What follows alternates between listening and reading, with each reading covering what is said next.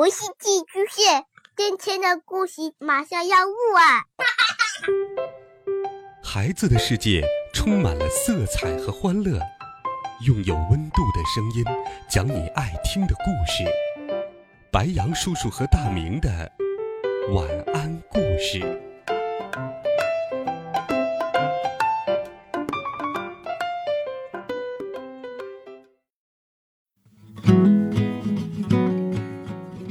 小朋友们、同学们，大家好，欢迎收听白羊叔叔讲故事。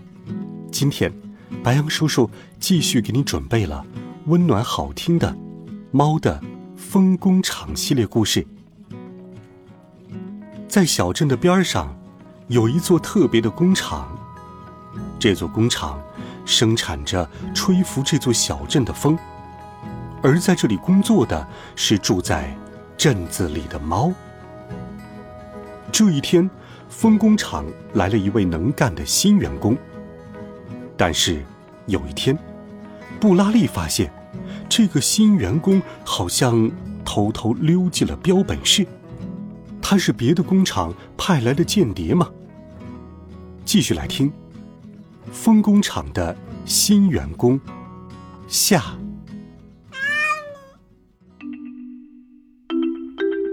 是哈克吗？戴着毛线帽的哈克，似乎想把高大的身躯隐藏在标本柜之间。哈克在这里做什么呢？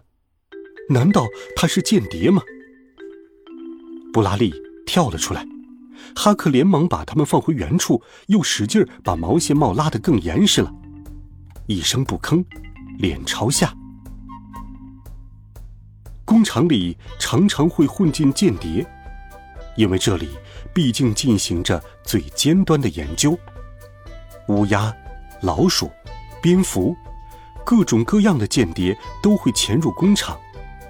特别是乌鸦，它们头脑精明，有时扮成邮递员，有时雇佣外国的间谍猫，利用各种手段企图盗窃风工厂的机密。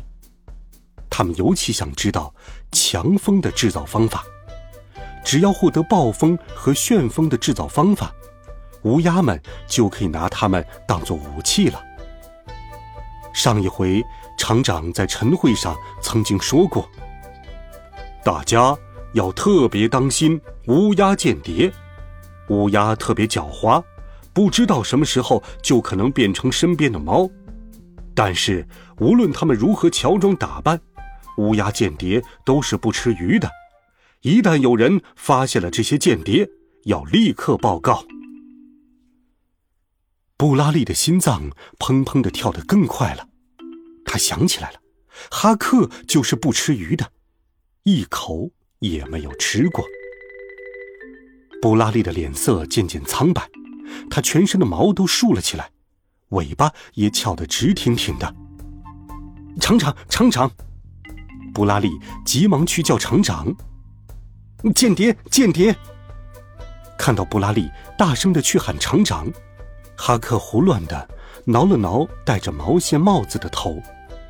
从那以后，哈克再也没有来风工厂上班了。搅拌风源的工作，又由大家轮流来承担了。厂里的猫儿们工作时也不再说话了。总是盼着哈克讲故事的努鲁鲁从大锅底下走过时，变得垂头丧气的。那个给大家带来不少快乐的哈克，竟然是间谍，这给大家带来了不小的打击。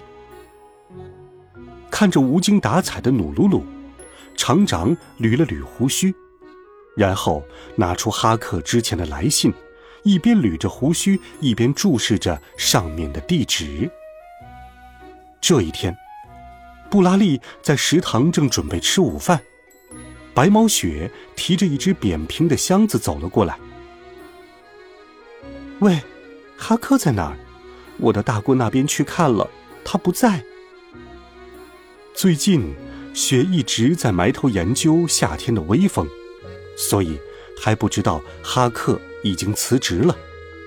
其他猫谈论的事情肯定还没有传入他的耳朵当中。哈克已经离开了，你不知道，哈克是间谍，是乌鸦变的。听了这话，雪的眼睛瞪圆了。这不可能！上次哈克还帮我把乌鸦赶走了呀。今天我还为哈克烤了他喜欢吃的馅饼，作为那天的谢礼。帮你赶走了乌鸦。布拉利伸长了脖子，食堂里的猫们也都吵吵嚷嚷的朝雪望去。是的呀，他还帮我做了捕鼠器呢。上班的时候，大家不是都没有功夫捉老鼠吗？刚好两年前和五年前的那种强风，老鼠们好像很害怕，所以哈克就把那种风装在捕鼠器里了。我看做的挺好的。他还说，在没做好之前暂时保密，所以悄悄跑来跟我借了封标本室的钥匙呢。布拉利连忙冲出了食堂，朝哈克家跑去。哈克住在绿色小镇上那户姓林的人家。布拉利跑啊跑啊，匆匆忙忙跑到那里一看，有客人在。布拉利看到一条花花的、粗粗的猫尾巴，原来是厂长。您家里的猫，应该是在我们厂里上班呢。厂长正在给邻家喂养的绿色鹦鹉递一张小名片，绿鹦鹉在庭前鸟笼的角落里，一边直愣愣地晃动着身体，一边尽量张大翅膀，接过那张小名片。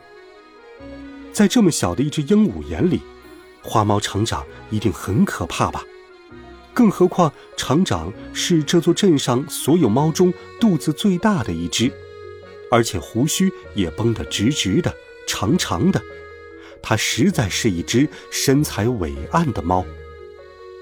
不过，此时的厂长使劲儿地把指甲藏了起来，尽量显出不那么可怕的样子，还很有礼貌地问了鹦鹉一遍：“打扰了，林先生家的绿鹦鹉小姐，您家的猫在我们厂里工作很努力。”我今天来是想再次向他道谢的。听了这话，鹦鹉抑制着颤抖的声音说：“出噜噜，我们家没有猫。”布拉利不由得竖起了耳朵，厂长也是一副很吃惊的样子。难道哈克真的欺骗了大家？这不可能。哈克是一只很大的猫啊！听厂长这么一说，绿鹦鹉又秃噜噜的轻轻哼了一声，这回声音比刚才响了一些。哼，哈克，我知道，虽然不是我们家养的，但它是我们家主人经常喂食的一只野狗。野狗？布拉利惊呆了。布拉利眼前浮现出哈克的身影，褐色的毛，温和而略带哀伤的大黑眼睛，还有那顶总是戴得严严实实的帽子。啊！厂长也惊讶的叫了起来。那帽子肯定是为了隐藏耳朵才戴的吧？根据耳朵，我们是很容易分辨出它是狗的。如果我们知道它是狗，就不会允许它在厂里工作了，小努鲁鲁也不敢接近它了。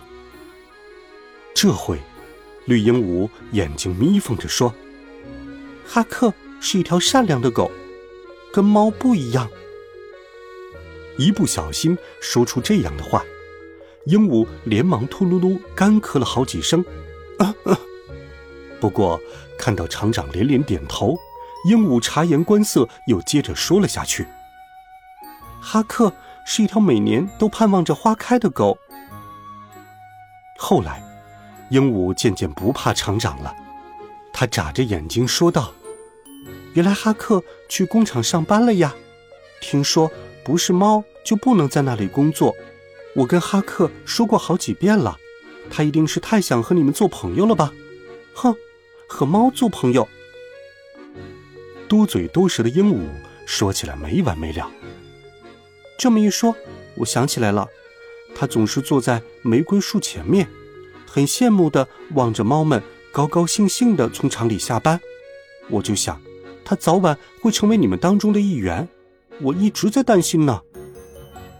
小小的绿鹦鹉还是在没完没了的说着，厂长只是附和着：“嗯，这样啊，嗯嗯，我知道了。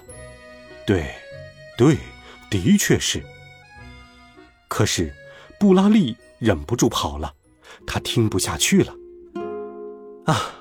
总是给我们讲那么多开心事的哈克，为了工厂给我们制作了捕鼠器的哈克，对不起哈克，原来你是我们的朋友啊！布拉利心里想着，跑到玫瑰树旁边。玫瑰花开了，但是哈克不在这里。其实，为了让猫们好好欣赏这些玫瑰花，哈克先回避了。哈克，布拉利叫了一声哈克的名字。哈克，对不起，原来你是我们的朋友啊！听到这里，哈克抽动着鼻子，从马路拐角处露出了脸来。哈克今天没有戴帽子，布拉利有些害怕，他的身子一下子僵住了，但他还是鼓足了勇气。哈克。和朋友们一起工作吧。然后，布拉利又大声地说：“即使你是狗，我们也是朋友。”这时，哈克抽动着鼻子说：“虽然我不喜欢吃鱼，但是我真的非常非常喜欢厂里的朋友们。可我擅自进入封标本室，是我对不起大家。”布拉利连连点头回应。厂长终于从鹦鹉滔滔不绝的讲话中解脱出来了。当厂长发现布拉利和哈克从马路对面很开心的走过来时，他便卷起了尾巴，哼了几声。嗯哼，这下他放心了，又可以安心的委托哈克担任搅拌蜂源的工作了。更重要的是，厂里又会变得愉快起来。自从哈克走了之后，大家都有点闷闷不乐。厂长最近还一直在想办法呢。哦，对了，因为哈克回来了，所以厨师长佩罗利也专门为他在菜谱上加了一道新菜——奶油烤菜。这道菜里虽然没有鱼。但也很受猫们的欢迎。不过，哈克似乎更喜欢雪给他做的馅儿饼呢。